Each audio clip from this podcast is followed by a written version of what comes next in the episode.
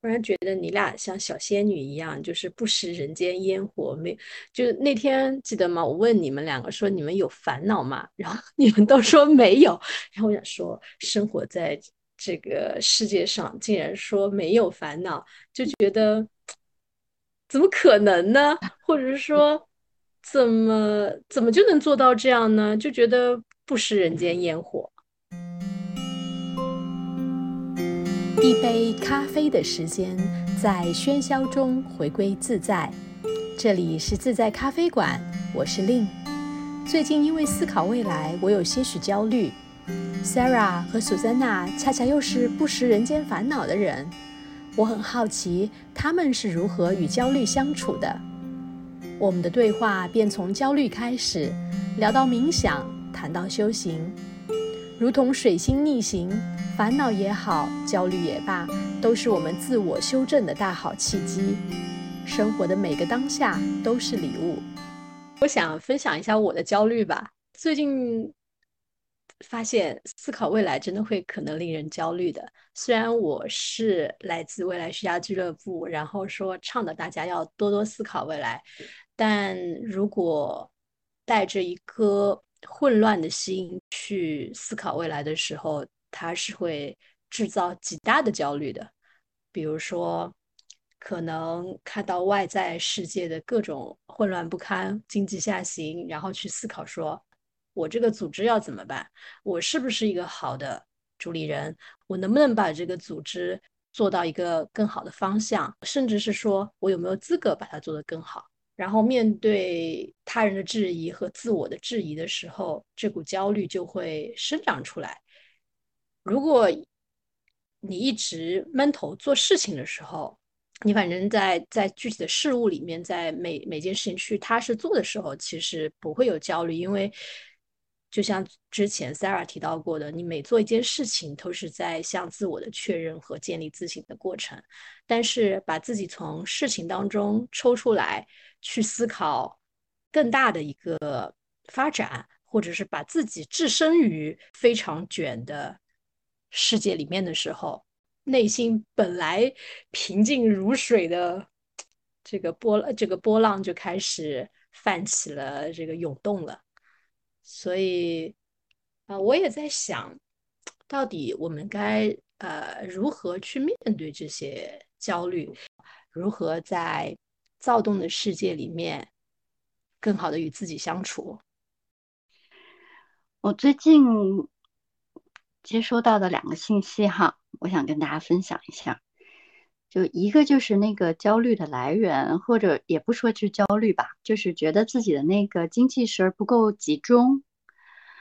其实就是应该，其实就是因为把注意力太分散在了外界。嗯，就是注意他人呢，注意外在的社会是什么样的境况嘛，就。就有点看热闹的心态，看看这儿发生了什么，那儿怎么样了，是很热心了。但是如果焦点都放在外面的话，自己的精气神儿就散了。如果更多的能够把注意力放回到自己的身上的话，那个精气神儿是收的。你刚才那个说起，嗯，焦虑的缘起的时候，是说。呃，外部世界的这个环境怎样怎样，经济形势怎么样，对吧？嗯，这个确实也是现实状况。但是，因为你在讲着的时候，我就一直在想我自己，我就是自己从来不看外界的感觉，我不关心时事，我从小都是这样的。后来我我中间有问过自己，就是这到底是好还是不好？就有点跟世界脱节的感觉，但是我确实又比较的 focus 在自己这里。但我现在再来想这个问题的话，我感觉还好，外在怎么样，它确实不大能够影响到我内心的世界。就是，嗯，我是通过向内探索自己嘛，然后找到自己的那个出路，我要去做的事情，然后我就按照自己的想法、跟意愿、跟节奏去做了。我觉得是很多人很难做到，嗯，谁都不想焦虑。那你说，如果回到自己的话，我怎么就可以专注到自己，就就不焦虑了？昨天跟老潘聊的时候，他就是说，其实一个人为什么不清明或者是混乱？嗯，那还是因为他心不定。那心不定怎么办？心不定怎么办？那就去冥想。解决方案似乎好像是清晰的，但它同时又是非常难的。回想我当时在辞职前最痛苦的那段时间，那那种痛苦其实就是来在来自于外在对我的压力嘛，对我的不够认可啊。那当时那个朋友给我的唯一的建议就是让我要静，就这一个字儿，让我较静。就就感觉他也没说更多，但当时我就觉得这是我唯一的稻草了，就是我要抓住这个东西去去缓解这个境况了。所以那我就想，我怎么才能静呢？嗯，看书是一个，比如说我我练字是一个啊，我去做瑜伽是一个，就是我会去寻找所有跟静相关的东西，帮助我让我心静一静。所以慢慢踏上这条道路，也许是个过程，但我觉得那个是开始。我觉得就是答案给出来，有一点就是，就是说冥想是解决方案哈，但是我觉得冥想它只是途径，它不是根本答案。就是我们得去思考，冥想带给我们的是什么，就是为什么去冥想。我觉得那个为什么。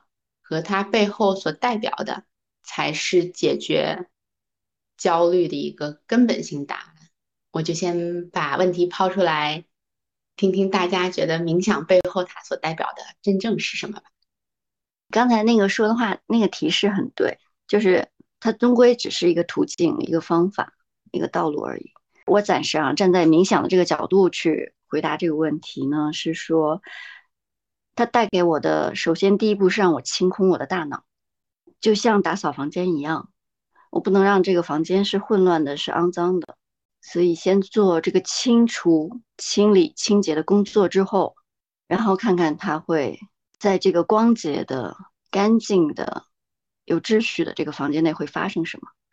反正我自己得到是新的灵感是在。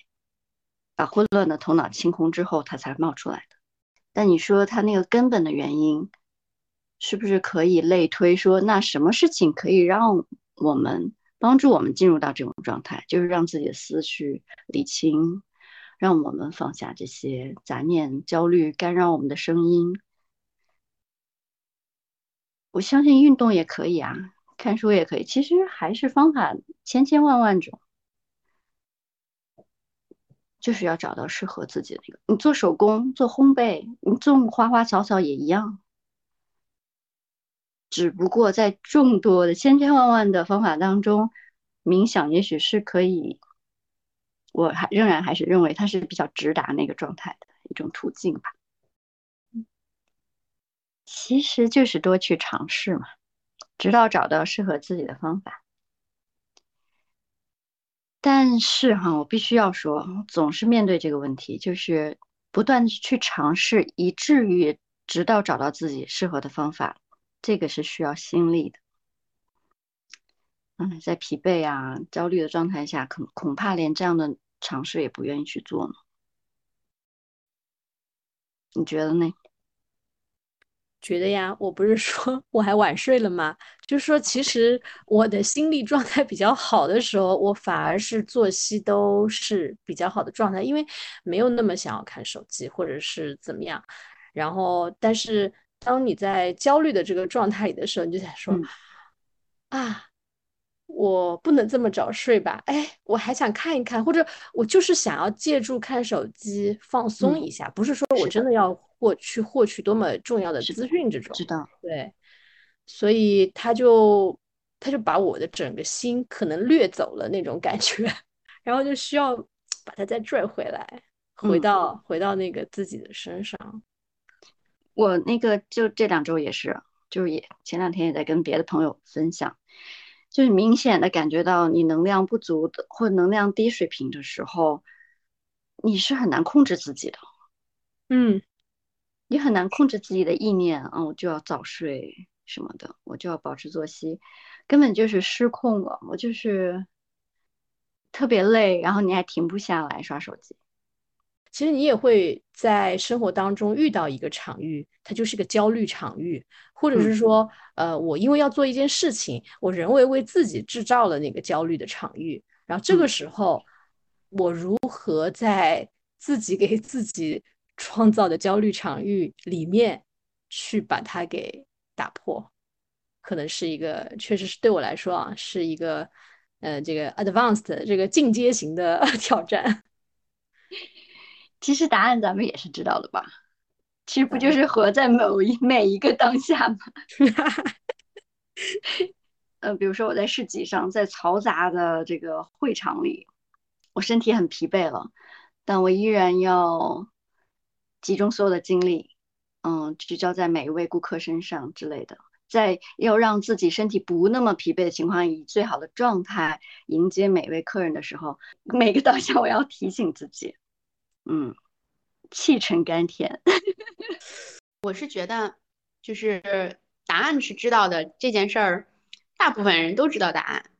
嗯，但是真正的知道是说，有有这么几个层次哈。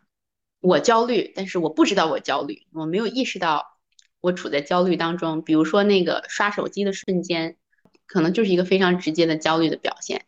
但是我是当时在刷，啊，但是我是没有。意识到说哦，我现在在刷是因为我焦虑，这是第一层。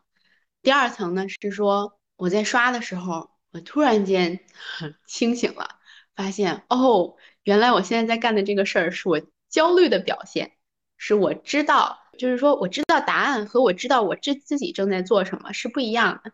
就是答案它永远都是外部的一个参考，一个所谓的知识，但是真正有自身的觉察。有自己清醒的意识，那个是另外一个另外一回事儿。然后我们再说说已经觉察到自己的时候，啊，怎么去应对？其实又衍生出了一个新的焦虑，就是说我怎么去应对呢？我这样应对对吗？我这样应对是最佳的方式吗？我这样应对是合适的吗？其实是又我觉得是基于原来的一个情境当中，如果我们再去啊深究的话。是又给自己加了一个码，加了一个焦虑的码。那么就是在加码的过程当中，你能够看到自己是怎么给自己加码的这样的一个过程。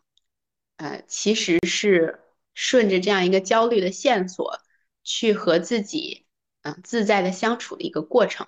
就没有，我觉得没有一个所谓的最终的答案，说怎么样怎么样就不焦虑了。但是在这个过程当中，如果能够始终。以一个观察者的视角去清楚的看见自己，我觉得他就已经实现了我们想要解决焦虑啊，所谓的解决焦虑的那个初始的意图了。诶，你在说的时候，我我就想到我最近的经历嘛，就比如说当初我们想要绘制一个未来地图，是因为我们焦虑说。呃，这个组织应该要有清晰的航行方向，所以来，咱们要出一个 future map。但我们在绘制这个 map 的时候，发现说，哎，自己看到的未来不够完整，不够有见地，已经产生第一层焦虑了。然后我们把它拿给拿给专家，或拿给我们身边的朋友，再去希望用他们的视角去帮我们去扩展的时候，他们对于。未来的理解或他们对于我们目前做的东西的一个反馈，又直接增生了新的焦虑。然后见的人越多，聊的越多，如果我们没有，如果我这边一直不觉察的话，可能这个焦虑就会导致我停下这件事情不去做了。嗯，所以刚刚苏亚娜说的。就是如何保持那个对焦虑的觉察，我觉得确实挺重要的。也许一生二，二生三，三生无数，让这个焦虑加倍，但最后其实这些焦虑指向同一个源头。不妨就是去思考，到底真正令我感到焦虑的是什么，去解决它，然后其他的焦虑可能也都没了。突然觉得你俩像小仙女一样，就是不食人间烟火。没，就那天记得吗？我问你们两个说你们有烦恼吗？然后你们都说没有。然后我想说，生活在这个世界上竟然说没有烦恼，就觉得怎么可能呢？或者是说，怎么怎么就能做到这样呢？就觉得不食人间烟火。我本来就是也想把你上次提到的这个问题，咱们也也来探讨探讨呢。我还抽空问了一下旁人呢，当然也没有得到答案了。就是说，他会不会是一个大多数人觉得是一个默认，是说我们是与烦恼共存的呢？我们的生活就是充满了各种烦恼呢？这是一个常态啊。那我我干嘛要去追求把所有的烦恼都剔除的状态呢？如果就接受这个烦恼存在于我们油柴米油盐当中就好了嘛？哎，我想好像也是，但是但是不是？其实就是我追求的不是这样的。我不知道苏珊娜一会儿怎么回答。我猜他可能是跟我最初的那个追求的东西有关。哎，你也你是不是可以理解为某种洁癖？但他。不是强迫症的那种洁癖哈，就是我想要我的人生是没有烦恼的，没有焦虑，没有恐惧的，所有负面的情绪我都不想要。这是一种比较极致的状态，我不得不说。那我也是，我觉得这是一个发了一个大愿，然后这个愿力让我。会在日常生活中找寻各种各样的机会方法，去活出这种状态，去找到那个真理，或者说是去会去找到那个答案。当然，其实找着找着，终于找到一个时点，咱们其实也达成共识了，就是活在当下嘛，也不再去看未来了。也不再去看，说我还能去做什么，需要去找寻什么，而我就是踏踏实实的去活，去过每一天，每一分每一秒就好。我也相信这是某种程度上的 终极答案。不好意思，我好像老师直接就把答案说出来了，但是，啊，好没有意思的感觉。没事儿，Sarah，你就是终极的代言人。但因为我在那个上一期播客发朋友圈写的内容也是这样写的，就是你早一天想把那些枯燥的人生的大问题都问一遍，都想清楚了之后，那接下来的生活就是没有烦恼的呀。之前我的状态是很心急，就是哎，我身边的人怎么老跟我说有。这烦恼那烦恼，你们干嘛不去做呢？你为什么不去想呢？为什么不去问呢？嗯，就想帮大家一把。但我现在又放下了这种想要帮助别人的心。就每个人都有每个人的时钟，每个人都有每个人的机缘，所以根本就不用去担心，它到了就是到了。嗯，但是我仍然觉得呀。早一天 动手不行，我不行。我一说这话吧，又觉得自己在给他人制造焦虑了。就就跟其他是一样的，就就跟其他的那种传传统意义上的追求成功是一样的。如果你把这个没有烦恼的人生也作为一种成功的话，也像是在制造焦虑一样。嗯，但总之就是先把自己活出这种状态来吧，然后看看周围的人能不能被自己的这种。状态所吸引，我是这么觉得的哈。回答这个问题，我我想要把我一些非常流于表面的理解 分享给大家。首先，我要澄清的是，我不是一个宿命论者。其次，对于这个有没有烦恼啊这类的问题，我是觉得每一个人的。命运轨道不一样，然后每一个人的这个生命的主线也不一样。那我觉得我再抽象一点，把它比喻成这种行星的轨道吧。就每一个人都是个小星球，那么你你是其实是在各行其道的，你自己的那个星球运行轨道，有的。有的直径不一样，有的是速率不一样，有的是方向不一样，有的是它的这个整个的大的循环都不一样，就是各种都不一样。那你老去对标某一个是什么的时候，它也没有一个绝对真理。但是你看别人的话，别人就是和你不一样。嗯，那么这个过程当中，如果你能看清自己是在自己的这个呵 呵自己运行的轨道当中的话，你的轨道上都是你应该经历的，那何来烦恼之说呢？我觉得这个是我一个非常直白的一个回应吧。我在想，烦不烦恼，是不是其实是我们选择我们如何对待自己生活或生命的一个一种态度。烦恼是时时可以有，但是我们可以在每个当下随时去转化我们对待烦恼的态度。就你是烦恼，对吧？我帮不当你是烦恼，你在我这儿啥都不是。那有可能它变成一种语言，就是我没有烦恼。实际上，烦恼它可能是有的。今天我人手不够，它也是一个烦恼。或者说，哎，啊，这个东西没能及时完成，然后受到其他人的一个批评吧，可能也是一个小烦恼。但是它没有办法影响到我们的心境的时候，它就不再称之为烦恼了。我不知道是这个是不是这个意思，还是说就是人就本身没有烦恼？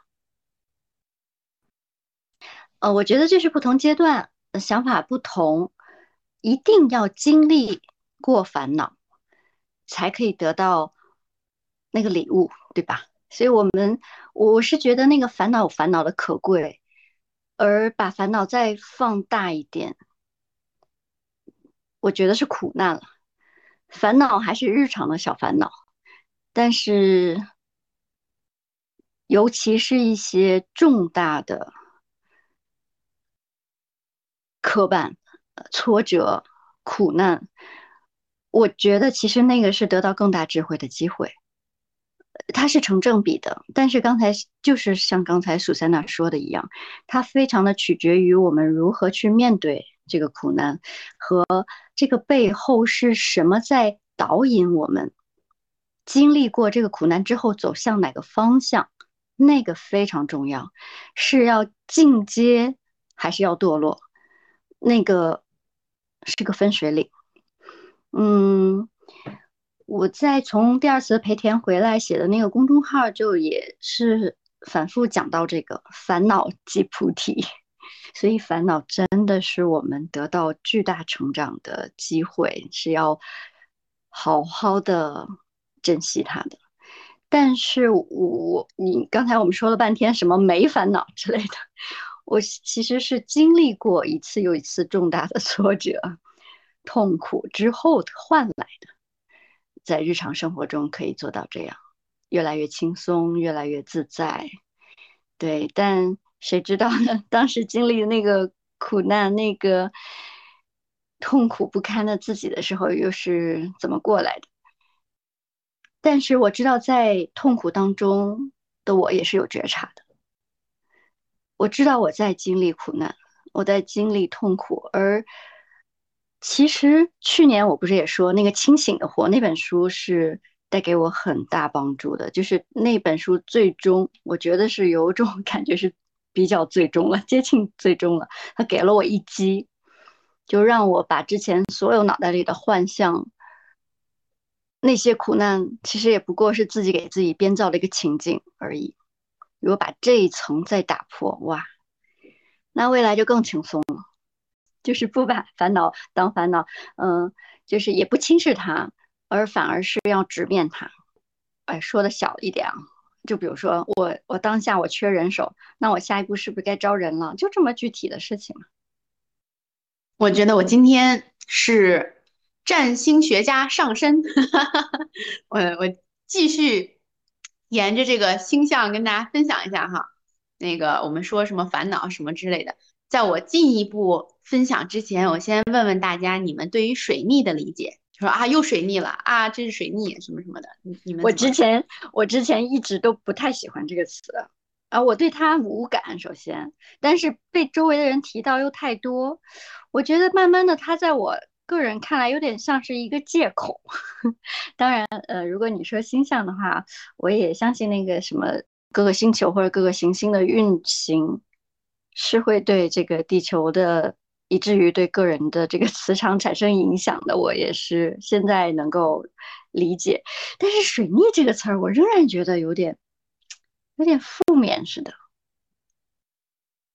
呃，我对水逆的态度呢也是翻白眼，因为就是一有事情不顺，都好像可以拿水逆来当挡箭牌，然后去去解释说，哎，又水逆了。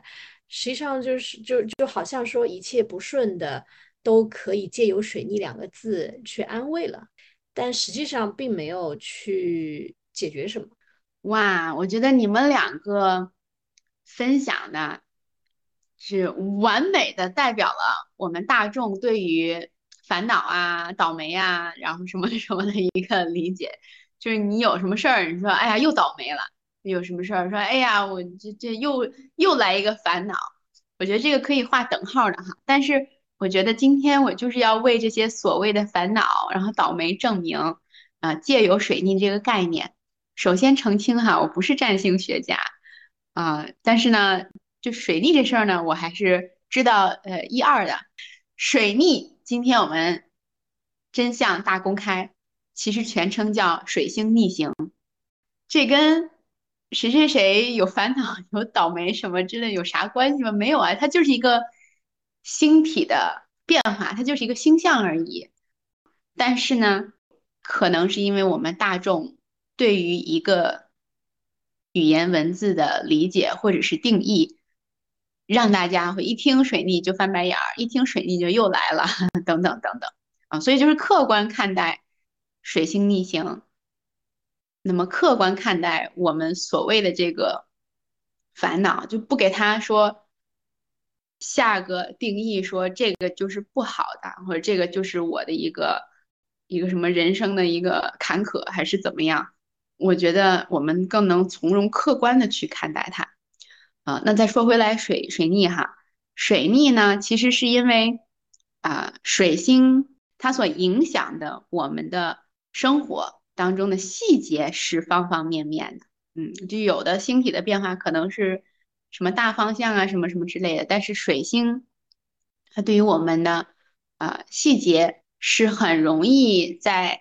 水星逆行的这个过程当中暴露出来的，就是可能我们之前忽视的问题能够再次浮出水面。那其实它的意义对于我们就是及时发现问题、解决问题，啊，一个自我修正的这样的一个契机。所以你说有烦恼了，那不就是及时发现问题、解决问题的一个契机吗？其实可以划等号啊。那这个是不是好事儿？这绝对是件。天大的好事儿啊！你说我之前一直忽视的问题，借由这个小烦恼，又给了我一个正视它的机会。长远来讲，啊，不会因为说这个隐患继续恶化、继续怎么样，而能够及时的去去修正。我觉得这件事儿本身，我们能够以一个正向的态度去理解对待的话，这是多么大的礼物呀！嗯，所以请大家不要唾弃水逆，要正视它，就叫做一个正常的星体现象而已。那说回到烦恼，它是一个正常的人生现象而已。